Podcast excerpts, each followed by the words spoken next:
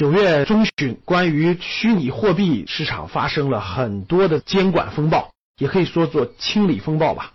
无论是从 ICO 的关停，到金融监管部门的人士明确发声，对国内比特币交易平台下定论，全部关停，并于近期退出市场。最后的截止日期应该是在九月三十号，停止所有交易。虚拟货币的交易平台的严监管风暴可以说是正式来袭。我们在以前录过一期节目，我们就说过，像比特币这样的虚拟货币，不建议大家普通的投资人去碰，风险太大了。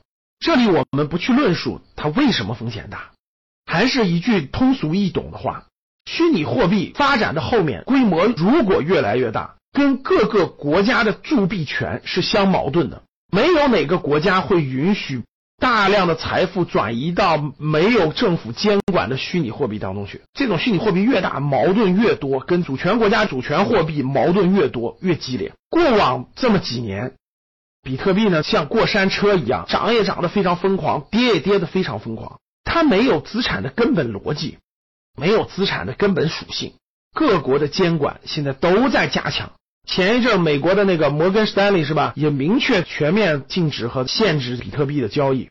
国内的金融监管部门现在可以说是重拳出击。各个交易平台没有了，大家告诉我，你拥有的这些数字虚拟的东西到哪儿去交易呢？你说它值两万块钱也好，你说它值两千块钱也好，你说它值两块钱也好，你去哪儿交易呢？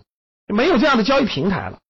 那很多人说翻墙什么到海外等等的，我觉得这些都不符合我们大众的投资理财的需求，太麻烦太费劲儿，不靠谱。出任何问题，谁给你去打这个法律官司？你是打国内官司，你还是打国外官司？你能请得起哪国律师啊？所以各位。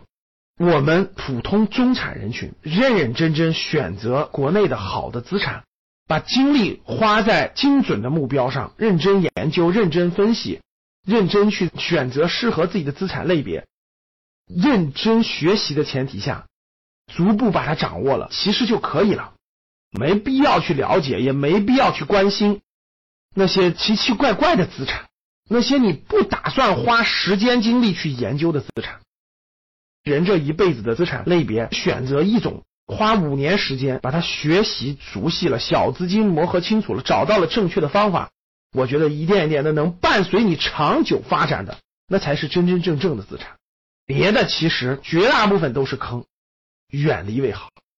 有问那么多为什么的时间和精力，不如认认真真研究你选定的那个资产，那个正确的资产，可以长期生存、长期发展的资产。认真去做研究，所以我是不建议大家碰这些虚拟的资产或者虚拟的货币的。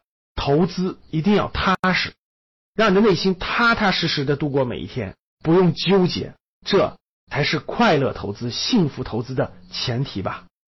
专门讲了一场公开课，以房产为投资中心的时代正式结束了。想要公开课视频的同学，请加你的格局班主任周老师的微信：幺三七零幺八三五八三四，备注八点二七，就可以免费领取。